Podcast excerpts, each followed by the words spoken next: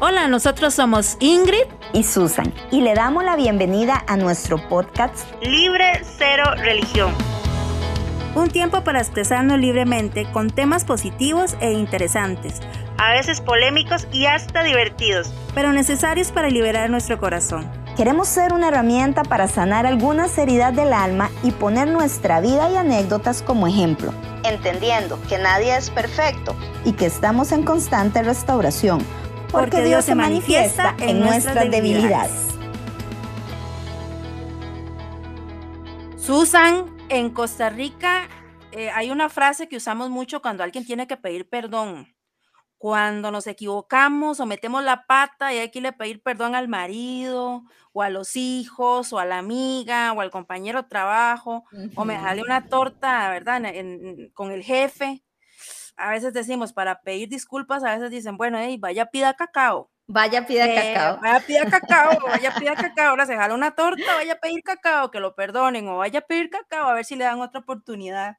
Así Eso cuando tenemos que pedir perdón. Eh, y yo te quería preguntar, ¿cómo sentís, eh, cómo te sentís vos cuando te has equivocado? O sea, ¿cómo te sentís? ¿Qué, qué acción haces cuando, cuando nosotros nos equivocamos con alguien, o en el caso tuyo, si te equivocas con alguien, si ofendiste a alguien, a tu esposo, a tu hijo, sin querer, porque yo creo que muchas cosas a veces las hacemos con queriendo o no queriendo, ¿verdad? Pero en esas cosas, ¿cómo reaccionas vos? ¿Cómo pedís perdón? ¿Cuál es la manera de disculparte? ¿Qué te dice tu conciencia en la noche? Donde está uno así que, ay, qué iba a decir otra palabra, pero bueno, la, la regué, ¿verdad? Que, ay, qué torta, ¿qué me dice la conciencia? ¿De qué manera te disculpas? ¿Frente a frente? O con algún regalillo, llegas ahí como camuflada, ¿verdad? Con un regalillo, con un detallillo, este, o simplemente, o sea, ¿cómo es, cómo es Susan cuando tiene que pedir cacao? Híjole, Ingrid, pedir perdón siempre es muy difícil. Siempre es muy difícil. Pedir perdón, dicen los que saben que es uno de los actos más difíciles, ¿verdad? Y precisamente es porque está involucrado con nuestro autoestima, ¿verdad? Cuando pedimos perdón sentimos que, que, que alguien que nos ha idealizado o alguien que ha confiado en nosotros o alguien que, de repente estuvo ahí eh, siempre en momentos difíciles, de como que lo traicionamos de alguna forma, ¿verdad? Entonces pedir perdón siempre es difícil. Por supuesto que a mí también me cuesta pedir perdón, no, nunca es fácil, ¿verdad? Pero la manera en que yo lo hago definitivamente sí es viendo a los ojos, es frente a frente. Porque si uno es tan valientito para hacer la ofensa o lo que no tenía que hacer para hacerlo face to face, ¿verdad? Dicho, eh, hasta de manera eh, diferente, eh, ¿cómo no vamos a pedir perdón también frente a frente? ¿verdad? Sí. Hay formas, como te digo, en este libro que leía que decía que hay gente que lo hace con un presente, otros con una comidita que hacen por ahí, mira, te quiero invitar a cenar porque siento que la otra vez me, me equivoqué, ¿verdad? Eh, pero definitivamente sí, es, es muy difícil, es muy difícil pedir perdón nos cuesta, me cuesta, yo creo que nos cuesta a todos, pero cuando tengo que hacerlo, trato de que sea de frente me, equivoqué, esta vez fue mi culpa, eh, no usé las palabras correctas. A veces, como vos decís, hasta lo hace uno inconscientemente, pero al final, eh, como dice mi esposo, uno siempre dice lo que quiso decir, ¿verdad? Exacto. Entonces, de alguna forma, eh, sí es difícil, me gusta hacerlo frente a frente y, y lo hago cuando, cuando mi conciencia, cuando algo dentro de mí me dice, Susan, eso no estuvo bien. No es fácil revisar eso porque la misma voz esa de, tu estima a veces o de tu empoderamiento te dice, vi, pero ¿por qué usted va a pedir disculpas? O ¿por qué? Si a usted fue la que le hicieron tal cosa o está bien, pero algo dentro de mí siempre me dice, no, Susan, eso no estuvo bien y de alguna forma tenés que disculparte. Y es que muchas veces el orgullo gana, ¿verdad? porque el ser humano siempre espera de que a mí me tienen que pedir perdón, a mí me ofendieron, yo soy la herida, ¿verdad? Y bueno, yo creo que, que independientemente la forma en que se utilice, al final la acción es lo que cuenta, ¿no? El resultado de, que, bueno, de que llegas y, y te disculpas con la persona de alguna manera. Pero por, por, lo menos hay que hacerlo, ¿verdad? Así es. A, no decir que no, que no lo vamos a hacer. Yo siento que también soy así. Este, yo no soy tanto de rodeo, sí llego frente a frente a decir, perdón, me equivoqué, ¿verdad? Pero sí también soy como de llegar y, y no dejar pasar mucho el tiempo. Espero no dejar mucho pasar el tiempo porque una de las cosas que me propuse es que yo no quiero, cuesta mucho, ofender a alguien, ¿verdad? Entonces sí, trato de pedir cacao rapidito y si no, procesarlo de alguna manera y, llegar a pedir cacao otra vez y no solamente en una ofensa, sino en una torta que nos hayamos hablado en el trabajo, ¿verdad? Claro. uy, por ejemplo, nosotros que tenemos negocios, uy, que llegué un poquitillo tarde por esto, y perdón, es que viera que, ¿verdad? Hay que tratar siempre de hablar con la verdad. Exactamente. ¿Verdad? No justificar, sino hablar con la verdad. Exacto. Y, vos sabes, Susan, que, que bueno, como te decía, e, es bonito que lleguen y te piden perdón, es lo que uno espera, pero muchas veces cuando uno pide perdón, Susan, ojalá te perdonen, pero pasa que a veces no. Así es. Pasa que a veces las personas no te perdonan. ¿verdad? Y, y, qué horrible porque puede ser de algo muy sencillo en teoría como algo más grave, pero no recibes ese perdón de la persona. Y es bastante difícil porque llega a haber culpabilidad después. Tu mente empieza a recibir esa culpabilidad y no solamente esa culpabilidad te lleva a un tormento eterno, ¿verdad? Dependiendo lo que haya sido, se queda como culpabilidad, pero si hay cosas de cosas desde muy pequeñas hasta graves, te llega a pasar de verdad que en tu corazón y en tu mente hasta te atormentando atormentando y atormentando y vas a vivir en un tormento eterno. Por eso hoy le damos la bienvenida a nuestro podcast Libre Cero Religión. Y hoy vamos a hablar del relato de una mente atormentada. Bienvenidos. Bienvenidos.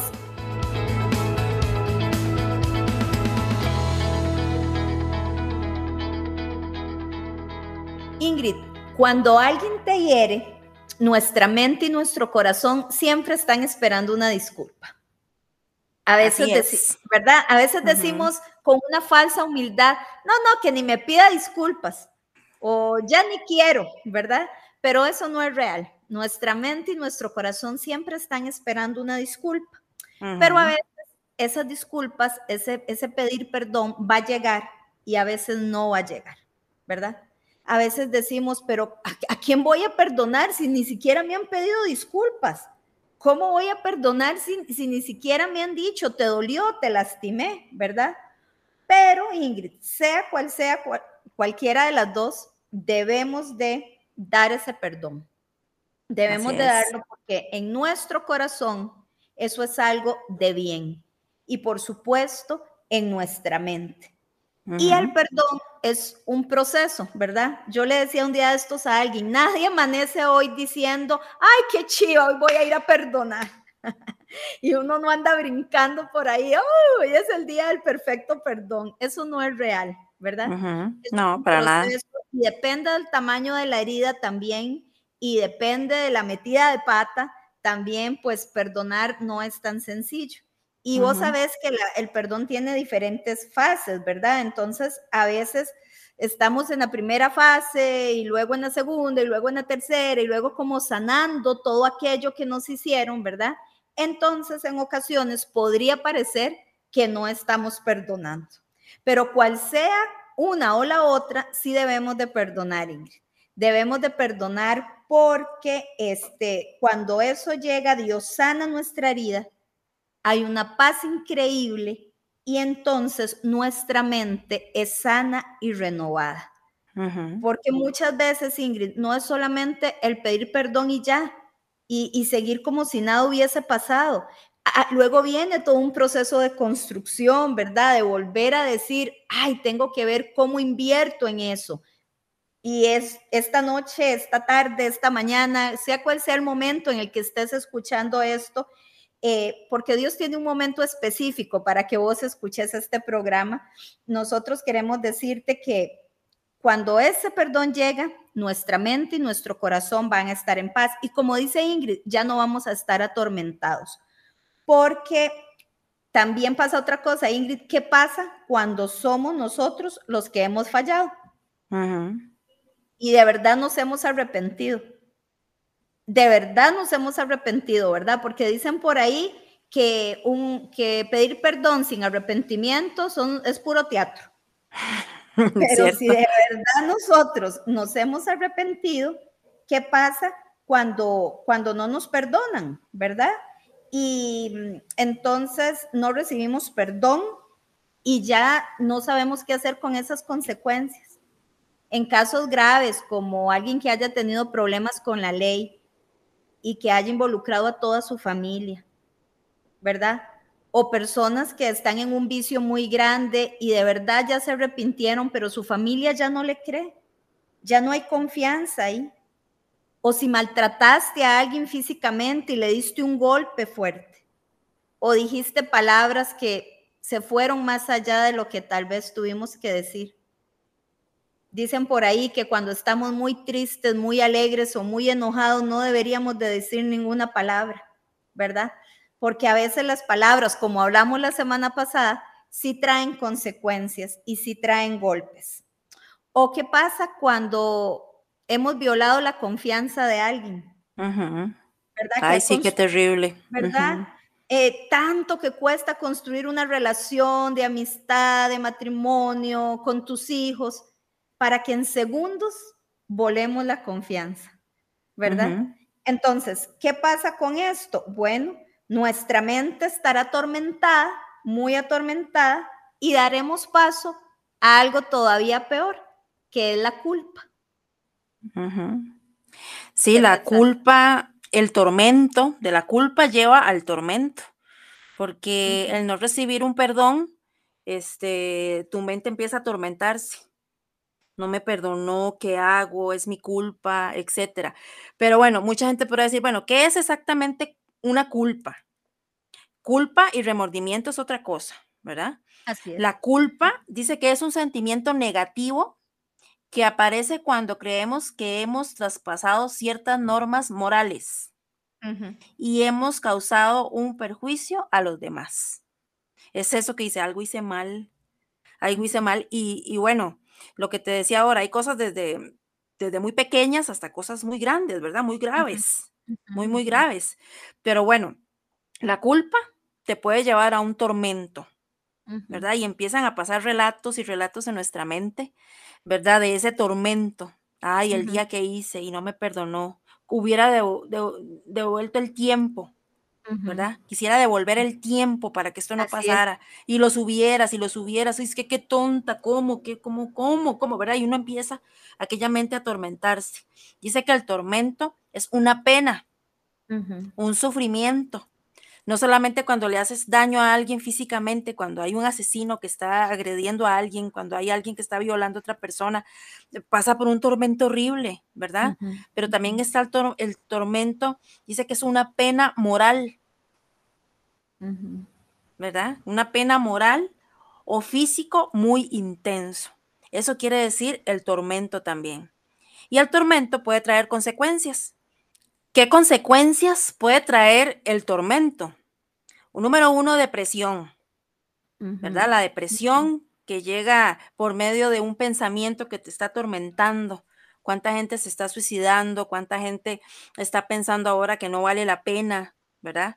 Sentir que no merecemos nada, porque fue tan grande, tan grande, tan grande lo que yo supuestamente hice, ¿verdad? que ya no, no, no, no valgo nada, no merezco, no merezco una cosa buena.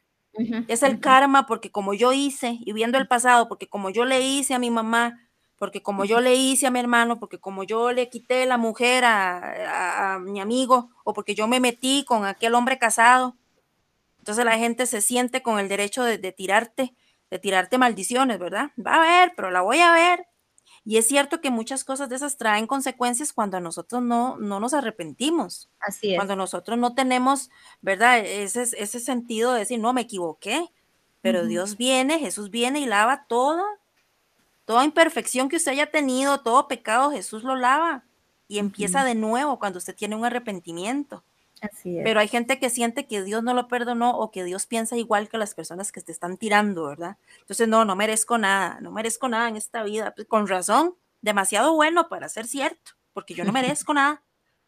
O este, eso también te trae ansiedad, Hay cuánta gente, yo me he dado cuenta, Susan, cuánta gente padece de ansiedad ahora. Y no precisamente porque haya hecho algo malo muchas veces, sino por alguna situación que se dio en su vida, algo detonó aquella ansiedad, ¿verdad? alguna circunstancia difícil, algo que pasó, alguien que te dañó, viene un tormento y viene aquella ansiedad.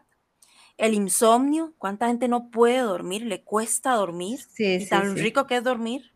Sí, ¿verdad? Y este, a, mí me cuesta levantarme siempre porque para mí dormir es riquísimo. Mi forma de descansar es esa, dormir, ¿verdad? Y lo peor, Susan, cuando la gente llega al suicidio. Sí, qué triste, ¿verdad? Al suicidio, cuando, cuando dice, no, ya, esto no vale la pena, esto no vale la pena, por lo tanto yo prefiero ya no existir, porque no, no merezco nada. Qué triste, Ingrid. En esas mentes atormentadas, ¿cuántos relatos pasan por sus, por sus mentes de tormento? cuántas imágenes del pasado vienen, de lo que hicieron, de lo que le dijeron, y no se puede avanzar.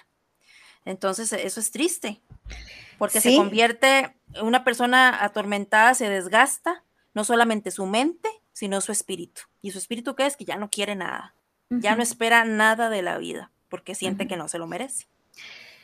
Sí, e, es muy triste, Ingrid, ver en estos tiempos todo esto, ¿verdad? ¿Qué pasa? Personas que, como vos decís, van desde algo como una pequeña culpa hasta el suicidio, ¿verdad? Todo eso es un proceso, una colección de, recuerdos, una colección de lamentos que nos llevan del punto A al punto Z, ¿verdad?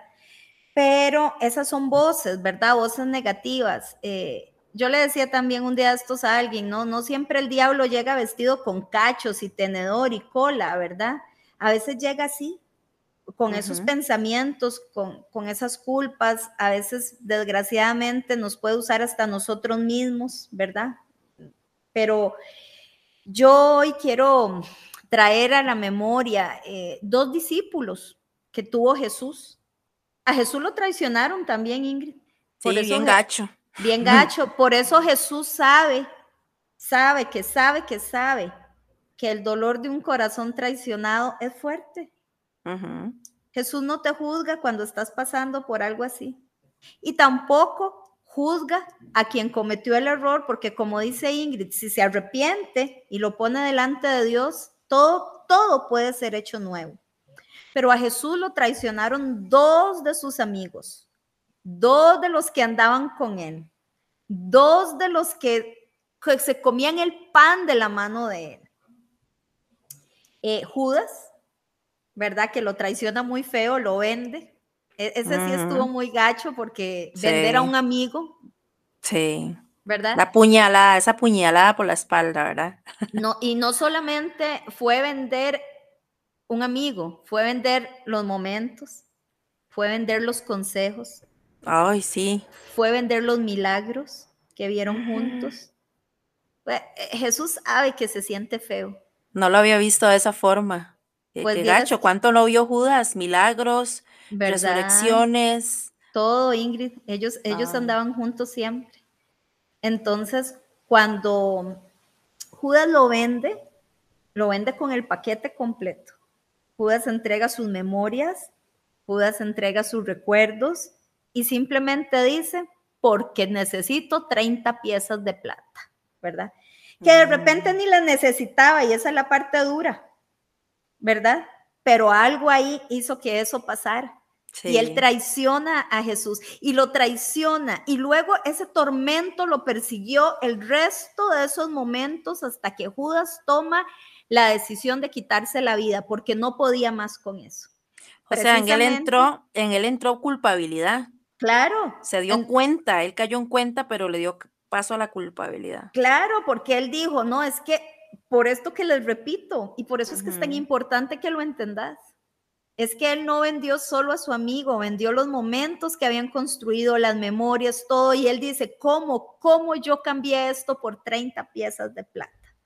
¿Verdad? Y él se dejó atormentar y la culpa fue tal que acabó con su vida.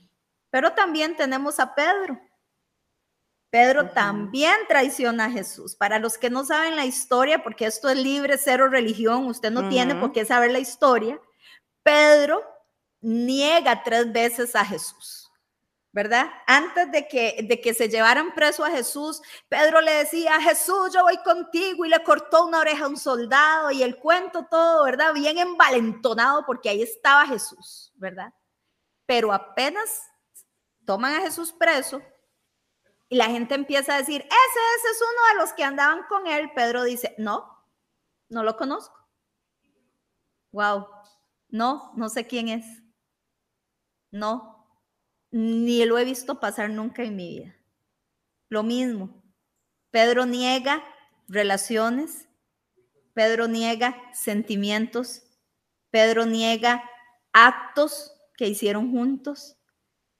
Pedro inclusive niega su valentía porque Pedro le cortó una oreja a uno para, para, según él, defender a Jesús. Pedro niega todo esto porque tuvo miedo. Tuvo miedo y se olvidó de su amigo. Pero ¿qué pasa con Pedro? Pedro conoce a ese Jesús. Pedro sabe que ese Jesús va a perdonarlo. Pedro sabe que Él tiene misericordia de la gente. Cuando la gente comete un error, se arrepiente y va a, la fuente correcta. Y como decís vos, Susan, perdón que te interrumpa en esto, siempre has hablado de que Jesús tenía un vínculo. Así es. Pedro tenía ese vínculo con Él. A pesar de que le había fallado, sabía que entre Jesús y él había un vínculo y Pedro lo conocía a Jesús. Exacto, muy bien. Y ahora no tenemos a Jesús aquí a la par, pero tenés a tu mamá, a tu papá, a tu esposa, a tu esposo, a tus hijos, a tus jefes, a tus empleados. Hay un vínculo, siempre hay un vínculo, ¿verdad? Y Pedro sabía que si él iba a Jesús, a su amigo Jesús, Jesús lo iba a perdonar, porque lo conocía. Él nunca se preguntó, ay, me irá a perdonar o no. Y tuvo tormento, igual que Judas, posiblemente. Imagínate todos los relatos que pasaron por la mente de Pedro antes de esto y después, porque todavía, como Jesús sabía, le había puesto una alarmita a Pedro. Le había dicho, ay, Pedrito, cállese la boquita, porque hoy, antes de que el gallo cante tres veces, ¿qué quiere que? Usted me habrá negado. Se la cantó, se la cantó. Se la cantó. Porque Jesús todo lo sabe, ¿verdad? Entonces, Pedro, ah, sí lo negó. Pero cuando ellos se encuentran de nuevo y tienen la oportunidad de ir a la fuente correcta, de dejar que las cosas viejas pasen, Pedro se arma de valor y Jesús le pregunta también tres veces, Pedro, ¿me amas?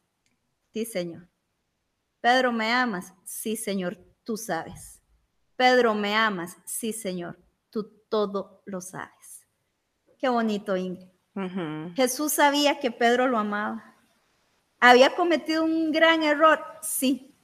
¿La regó? Sí. ¿Se equivocó? Sí. Pero él conocía a qué fuente ir para pedir ese perdón, ¿verdad?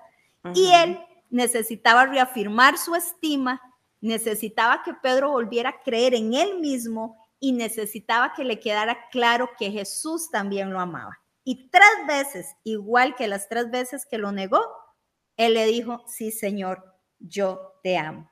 Y la diferencia, Ingrid, entre estos dos casos es que Pedro realmente sabía quién era Jesús. Judas dijo, qué torta, la regué, no puedo, no quiero ni acercarme. ¿Qué es lo que pasa con mucha gente que hoy se equivoca? Se quiere ir de Dios, se quiere ir del cristianismo, se quiere ir de las familias, pero eso no es la solución. Nosotros, los cristianos, y te pido perdón una vez más, porque a veces hemos proyectado un Jesús que no existe. Cuando nos hacemos los rudos y los valientes porque estamos heridos y no queremos perdonar, ese no es Jesús. Esas son nuestras emociones, diciendo quizá, no te voy a perdonar o no te voy a perdonar todavía. Pero recordá que ese mismo Jesús que perdonó a Pedro, Ingrid, hubiese perdonado a Judas. Por supuesto, sin dudarlo. Sin, dudarlo. Sin dudarlo. Sin duda alguno, Jesús lo había escogido a él porque creía que tenía las capacidades para ser su amigo. Así como usted ha escogido a su esposo, a su esposa, a sus compañeros de trabajo, usted los ha escogido porque ha visto algo bueno en ellos. Entonces, no vaya a la fuente incorrecta, vaya a la correcta, vaya a Jesús. Y perdón, perdón por no modelar al Jesús correcto, pero de verdad que sabemos que este programa va a ser muy sanador para mucha gente que hoy está llena de culpa, que hoy está llena de miedo y te animamos a ser un Pedro y no un Judas. Dice segunda de Corintios 5, 17 y vean que lo mencionamos en el episodio pasado también. De modo que si alguno está en Cristo, nueva criatura es. Las cosas viejas pasaron, ya no están. He aquí, todas son hechas nuevas. Y es que el perdón tiene una etapa final que es la restitución. Todo es hecho nuevo. Qué lindo, ¿verdad? Todas las cosas viejas pasaron. Eso es lo que nosotros tenemos que entender siempre. Y ¿qué, qué, qué podemos hacer? Analizar siempre, eh, estar analizando siempre el pasado, que por qué me equivoqué, que por qué hice esto, Simplemente pues hay que acercarse a Dios. Hay que acercarse a Dios. Y un tip importante, Susan, para sanar la mente es echar fuera ese tormento. ¿Cómo se puede echar fuera? analizando el pasado. Exacto. Desde tu pasado. Exacto. Suena, suena redundante, pero así es. Porque el pasado ya quedó atrás, ¿verdad? Como les digo con este versículo. Entonces, usted hoy no es la misma persona que hace 15 días ni que hace un mes, ni siquiera son las mismas personas que ayer. Ayer ya pasó algo que te hizo crecer y te hizo madurar. Y si no es así, entonces tenés que sacar los lentes del enfoque y ver las cosas con un nuevo enfoque, pero el pasado es eso, pasado. Pregúntese si usted hoy, con esta madurez, con esta edad, haría ese error que hizo. De repente no, Ingrid. Pensamos diferente ahora. Porque pensamos diferente ahora, porque somos más maduros, porque hemos crecido más, porque de repente escucharon un programa como este que les enseñó un poquitito y hemos evolucionado entonces como seres humanos. Nuestras decisiones y nuestras circunstancias de aquel momento están condicionadas por tu nivel de madurez de ese entonces. Así es. ¿Verdad? Pero de ese día a hoy, ya vos maduraste.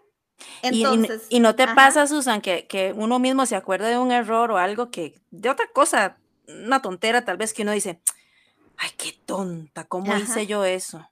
¿Cómo se me ocurrió a mí si no era así? ¿Por qué? Porque ahora, ¿cómo dije eso? Si no, o tantos años, ¿cómo a mí me fue a gustar aquel muchacho? ¿Cómo lloré yo tanto por aquel? Ay, sí. ¿Verdad? Porque ahora uno ve las cosas diferente porque llegamos a, a madurar y todo, y, uno mismo analiza, ¿no? Entonces, como, como decías, hay que ver las cosas ya como el pasado y no somos ya esa persona del pasado. Y también, Susan, hay culpabilidades que no precisamente son porque tú hiciste algo. Así es. son heredadas. son heredadas. Muchas veces de niñitos tuviste un accidente, un niño inocente, hubo un accidente y resulta que debido a ese accidente se murió tu otro hermanito. Y empiezan a oír, uy, fue culpa del otro, del chiquito. Fue culpa del niñito. y, aquella, aquella culpa, ¿verdad? O tal vez este, culparon a la muerte de tu hermanito por un accidente tuyo y tú, y tú también eras chiquitilla. Entonces, ¿qué, qué maldad pudo haber, haber ahí, verdad? O por la muerte de un familiar. Ay, es que tu mamá nació cuando vos naciste. Entonces, si no hubieras estado aquí, ahí estuviera. y, empiezas a sentir de que porque estoy aquí, ay, si yo no hubiera nacido, si yo no hubiera hecho eso. Y vienen las palabras hirientes de otro familiar, es que por culpa de ese. O tuviste una discusión con alguien y aquella persona después por A por B murió y te llena aquella culpabilidad, no quedé bien con aquella persona, no le pude pedir perdón, esas son las que más cuestan. Yo tuve familiares este, que se pelearon con una de, mis tías y entre ese fusque que mi tía se fue a visitar a otro hermano porque ah, ya quería ir, despejarse, se fue, se fue, peleadas todas, y en el centro de San José le dio un derrame. Ah. Y ahí empezó todo su, su, final, pero quedó aquel dolor tan grande. Y, no se me olvida, yo estaba chiquilla y no se me olvida cómo había tormento y cómo se lloraba de ver que se amaban, se amaban con todo su corazón. Simplemente fue un momento donde... Y se acostumbraban a pelear. O sea, no era algo... Eran esos que se mandaban, como dicen aquí en México, se mandaban a la chingada. se mandaban por allá y, después estaban contentas. Después estaban unidas, pero eso fue un momento donde se pelearon, otro se fue. Y pasó que nunca pudieron pedirse perdón. Y aquella culpa es horrible. es horrible. Yo te voy a contar así rápidamente un testimonio. Este, hay culpabilidades también de cosas, tal vez todo el mundo te perdonó, pero vos no te perdonas a vos misma. Así es. Eso es horrible. Y a mí me pasó, Susan, y te lo cuento con mucha confianza de aquí a los amigos, porque nosotros no hablamos nada que no hayamos vivido. Es correcto. Y esto que les voy a contar es porque a mí me pasó. Este, y mis papitos que me escuchan en algún momento se acordarán. Eh, hubo un tiempo, Susan, donde este, por una circunstancia, este, yo, yo vivía siempre compartiendo casa, ¿no? Como inquilinas, qué sé yo. Yo me conseguía un cuarto, un apartamento, entonces venían chicas a vivir conmigo y compartíamos. Una vez una de las chicas, pues se le halló muy fácil decir, sabe que no tengo plata para pagar lo de los meses y pues Ingrid era la que estaba comprometida, ¿verdad? Todos los meses, y yo al casero no le podía decir, es que mi amiga no tiene trabajo o no, o no paga, yo, yo tenía que comprometerme a pagar. Claro. Entonces yo empecé a tomar de tarjetas de crédito. O sea, yo empecé a pagar, a ver cómo salía, cómo salía. Entonces de aquí agarraba y de aquí agarraba y pagaba y pagaba y pagaba. Y se me hizo un mundo aquello. Sabes que de tarjetas de crédito, de ver dinero, es terrible, ¿verdad? Entonces una vez, bueno, cubro un préstamo para poder pagar una tarjeta, pero igual se me complicaba. Y este, y ya hace unos años atrás, mi papá con muy buena voluntad yo de cosas legales no sé, ni mucho menos, pero este, él pues nos reunió que con un abogado, una abogada, que porque la casa iba a quedar, en, a nombre también de mío, de, de mi hermana, pero en esta cuestión de disufruto, disifruto. Su fruto, de su fruto. Su fruto, su fruto, su fruto. pero en mi mente, y a lo que yo entendí en ese momento, era que tal vez la casa de mis papás y a mi hermana, ¿verdad? Nos iba a quedar a mi hermana y a mí, pero cuando mis papás no estuvieran. No que desde ahora cualquier cosa legal podía afectar. De verdad, y delante de Diosito sabe que ese era mi, mi pensamiento. Yo, yo firmé lo que había que firmar y yo seguí como si nada.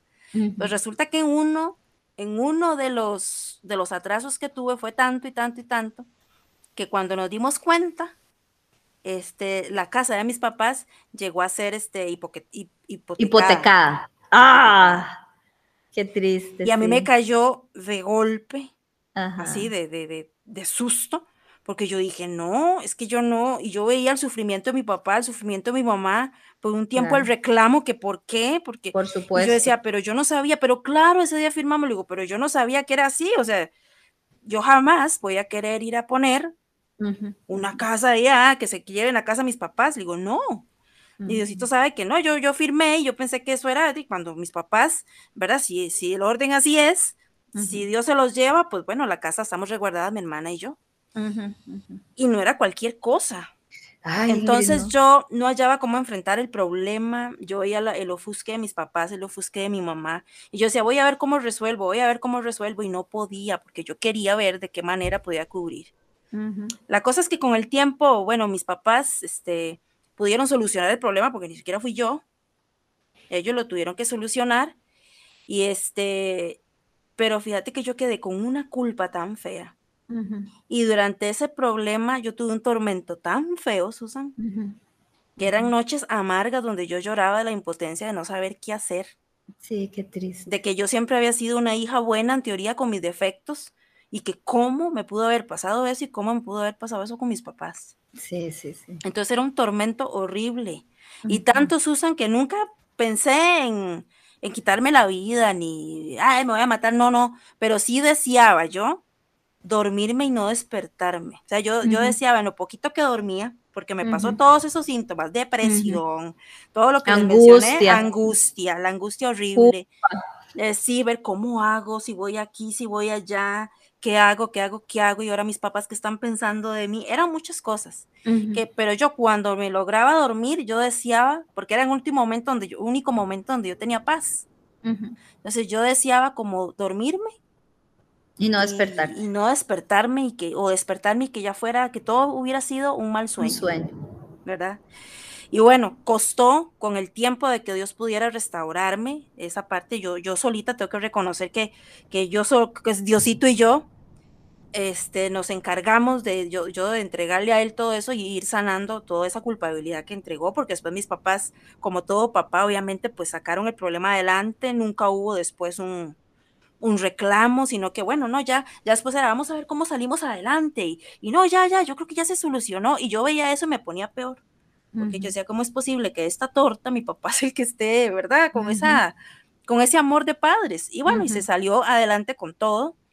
Este, y Dios puso ahí la salida, gracias a Dios, pero fue una culpabilidad y un tormento que yo le puedo contar los episodios de una mente atormentada, en esta mente atormentada de culpabilidad, de algo que fue sin querer, ¿verdad? Sin, sin querer afectar, pero que a mí me causó tormento y, bueno, quizás esos relatos e historias de tu mente este, pasarán por muchos, muchos que han estado atormentados, ¿qué nos pueden contar?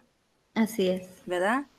y, recordemos que la gente puede decir cuando, cuando hay culpabilidades inculcadas, ay, por su culpa, porque, ay, quedaste embarazada soltera, ay, porque, este, robaste. hay, hay, cosas que, bueno, Susan, tenemos estamos hablando de, errores, ¿verdad? Para, según quien lo, haya vivido, será muy grave o no. Hay cosas muy graves como asesinatos, violaciones, ¿verdad? Eh, cosas muy graves. Y tal vez aquella persona sí se arrepintió. Va a costar mucho que los familiares de aquella persona que asesinó perdonen. Ay, sí. ¿Verdad? Va a costar mucho. Y es un tema largo. Alguien, si, si alguien llegó a violar a una persona que, ¿verdad? Tal vez la gente dice, qué fácil decir yo perdono. Sí, sí, sí. No, no, yo usted no lo perdono, por mí usted que se muera. Recuerde que si usted tiene un arrepentimiento genuino, si usted tiene un vínculo con Jesús, así es. Todo lo que diga, lo que hablamos en el podcast pasado, usted no es lo que la gente dice que es. Así es. Usted es lo que Dios dice que es. Así es. Y hay varias frases, en varios versículos de los muchos que pueden encontrar en la palabra de Dios, que podemos encontrar qué piensa Dios de nosotros. Dios dice que somos la niña de sus ojos. Si usted piensa que no vale nada en este momento, pues no, fíjese que Dios dice que usted es la niña de sus ojos. Si usted piensa que no, que no es importante para los demás, imagínese que Dios dice que usted es la niña de sus ojos. Usted sabe lo sensible que son acá, Usted, usted se pica así y usted dice, ay, porque los ojos son sensibles. Pues así es Dios, Dios así la ve usted, una persona sensible, delicada y que es la niña de sus ojos. Qué bonito. También dice que somos la sal de la tierra y sal significa sazón, sabor. Azúcar. Azúcar. sal. Eso, eso, eso es la sal, es tener sabor, ¿verdad? Usted es quien le pone el sabor a esa familia. Usted es quien le pone el sabor a esa relación. Usted es quien le pone el sabor a ese lugar de trabajo. Si usted no llega, todo el mundo está aburrido. Y, yo sé que hay gente hoy que sabe que es esa persona. Pero su personalidad es única. su personalidad es única. Y otras personas tal vez le han dicho, ay, usted no sirve. No, no, pero usted sabe que es la sal, ¿verdad? Y no estoy hablando la sal de mala suerte, no, no, estoy hablando de eso. Pruebe un arroz sin sal o pruebe una pasta sin sal o pruebe lo que sea sin sal. Cuando nos dicen que somos la sal de la tierra, se refieren a que somos esos que llevan el sabor donde quiera que estemos. Así es. Y también si en algún momento usted ha dicho, no, es que me siento, no le intereso a nadie, no le importo a nadie. También la palabra de Dios dice que somos adoptados hijos de Dios. Somos un adoptado hijos de Dios. ¿Por qué? Porque esa es la palabra que a los suyos vino y a los suyos no les recibieron. Por eso nos adoptó a nosotros como sus hijos. Usted no es nadie que no tenga ni papá ni mamá. Si en este momento su papá y su mamá no le habla, porque a veces pasan esas familias donde donde por muchas razones no tengo relación con mis papás, pues recuerde que tiene un padre, usted es hijo de Dios, usted es adoptado y tomado por Dios, así que usted no está solo. No, y si es hijo de Dios, es coheredero con Jesús. Significa que todo el peso de la divinidad, que todo lo bueno, lo santo, lo puro, usted también hereda eso. Que usted no es cualquier pelado, como decimos aquí en Costa Rica. Usted tiene los tesoros del cielo, los que han sido abiertos para usted, para que los disfrute. Tesoros de sabiduría, tesoros de paz, tesoros financieros, porque usted es coheredero con Jesús. Las promesas que Dios tiene para Jesús, también las tiene para usted. Imagínese qué chiva, Ingrid. No somos cualquier cosa, tenemos herencia. Nosotros tenemos herencia de un papá que firmó y dijo, hey, no está sola, aquí tiene un respaldo, no está solo, me levanto las mangas por él y por ella. Usted es coheredero con Jesús de las promesas del Padre. Sí, y si también sos una persona que te achacan, vienen esos, esa gente que viene y te dice y te atormenta diciendo que ya no vales la pena, que por tener un hijo soltera o por tener tantos hijos o por haber perdido la virginidad o porque en algún momento, y no sé, tal vez eres una trabajadora del sexo. Y dice, no, yo no merezco cambiar mi vida, yo ya, ningún hombre me va a ver, ningún hombre me va a amar, Dios no me va a perdonar. ¿Sabe qué piensa Dios de usted y de mí?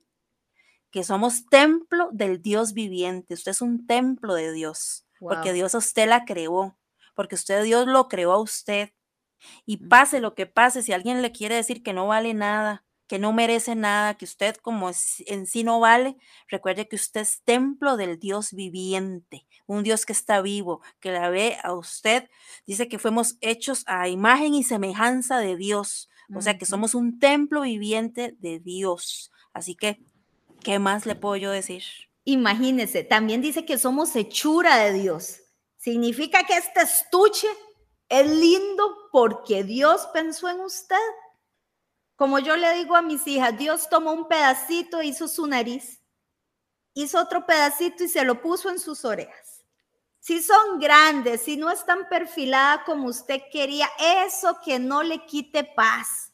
Cada uno de nosotros somos hechura de Dios. Algunas son muy altas, qué dichosas, pero tal vez no son como usted que tiene los ojos brillantes y bonitos. Tal vez otras tienen mucho de por aquí o mucho de por allá y eso le ha creado a usted un complejo. Pero déjeme decirle que usted es como Dios quiso hacerla, como Dios quiso hacerlo. Usted es hechura de Dios y fue creado para buenas obras. Usted está aquí en la tierra con un propósito. Ahí donde usted está, Señor, ya yo no aguanto. Bueno, de repente usted está ahí con un propósito porque dice la palabra de Dios que somos hechos para buenas obras. Y ya llegará un tiempo donde Dios te va a sacar de ese lugar si es su voluntad y te va a dar otro propósito y te va a dar otra misión. Pero mientras eso llega, acuérdese que usted es linda, que usted es lindo. Párese todos los días frente al espejo y diga, yo soy hechura de Dios. Ahí, aunque esté medio mechudo, peine, se ponga hacia chotico y diga, yo soy hechura de Dios. Soy linda y soy lindo. Y no importa lo que otros digan, si usted lo cree, es suficiente. Y recordar también de que todos nosotros somos uno con Cristo. Usted es uno con Cristo, yo soy uno con Cristo. Eso quiere decir que al recibir al Señor Jesús en nuestro corazón, somos uno y somos parte de Cristo. No puede venir ningún tormento a su vida, no puede venir ningún tormento a su mente. Si ahora usted ha pasado en estos días, en estos meses, años, con aquellos episodios de tormento en sus vidas que no lo deja vivir, recuerde que soy uno en Cristo y, y somos capaces de vencer cualquier cosa que nos haya dañado en el pasado. Crea usted no en una religión. Recuerde que este podcast se llama Libre de Cero Religión ¿Por qué? Porque esto no es para alguien religioso. Simplemente Dios no es religión, es relación, es uno con usted. Es lo que quiere, es una relación. Y no es con palabras lindas y con palabras este, rembombantes, decía un pastor que, que amo muchísimo allá de Costa Rica, ¿no? Es, es simplemente con mis palabras. Yo tengo una amiga, que no va a decir el nombre, pero cuando le pasa algo se agarra con Dios. Es que yo, y él se agarra, pero ¿por qué me haces esto, Dios? Y yo no sé qué, pero así se agarra. Y cualquiera diría que, que, que irreverente. No, es que ella tiene una relación con Dios que cuando también no le gusta algo, también se enoja y le dice. Y cuando está enternecida con aquel amor de Dios, viene y llora y lo abraza. Eso es tener una relación con Dios, hablar con Él siempre. es, estar con, aquello en el corazón de estar uno hablando y no precisamente andar así en la calle, es tenerlo en nuestro pensamiento, conversar con Él. Somos uno con Cristo. Así que este podcast ha sido muy lindo. Yo lo he disfrutado un montón porque hasta a mí Dios me ha hablado. Así es. Y yo espero que para usted también. Así que en este tiempo donde hay tanta, donde la gente necesita eh, de verdad ser uno con Cristo y rechazar todos los pensamientos. Yo estos días he visto noticias de niños, este, este, suicidados, de tristeza. Este hace poco escuché esta semana de un actor también que, que, era tanto su tormento en la enfermedad que mejor decidió quitarse la vida. Esos episodios es lo que Dios no quiere que tenga. Que usted sepa quién es Él y no es una culpabilidad, es un arrepentimiento que usted tiene que tener con Dios y Dios todo lo sana. Si hay alguien que no lo ha perdonado, es difícil. Usted siga adelante. Usted delante de Dios se arrepintió, usted delante de Dios hizo lo que tenía que hacer y ya de ahí usted no tiene, no tiene ya cómo este, evitar o cómo tratar de aquella persona lo perdone. Bendígalo, llegará su momento y, que aquella falta de perdón que no recibido de aquella persona, sepa que de Dios sí lo tuvo y que usted está en constante restauración.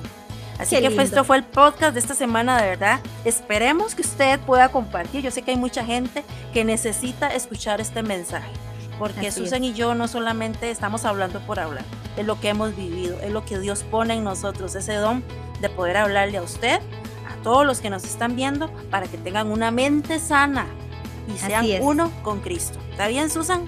Lindísimo, esperamos que lo puedan compartir mucho como lo han hecho con esta seguidilla de cuidarnos la mente. Un beso para todos, siempre es lindísimo estar aquí. Nos vemos la próxima semana. Desde Esto es Podcast Libre, Cero, religión. Nos vemos. Chao.